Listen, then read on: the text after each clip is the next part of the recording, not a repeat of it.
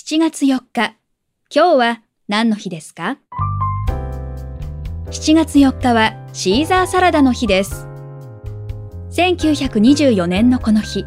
メキシコのレストランで料理人のシーザー・カルディーニ氏がロメインレタスにパルメザンチーズやクルトンなどをかけて作ったサラダが評判となり、これがシーザーサラダの起源になったと言われています。当時、禁酒法によってアメリカではお酒が飲めなかったため、アメリカとの国境近くにあったこのレストランは、連日アメリカ人で賑わい、アメリカ人がシーザーサラダを本国に広めたようです。それにちなみ、7月4日を食品メーカーのキューピーがシーザーサラダの日に制定しました。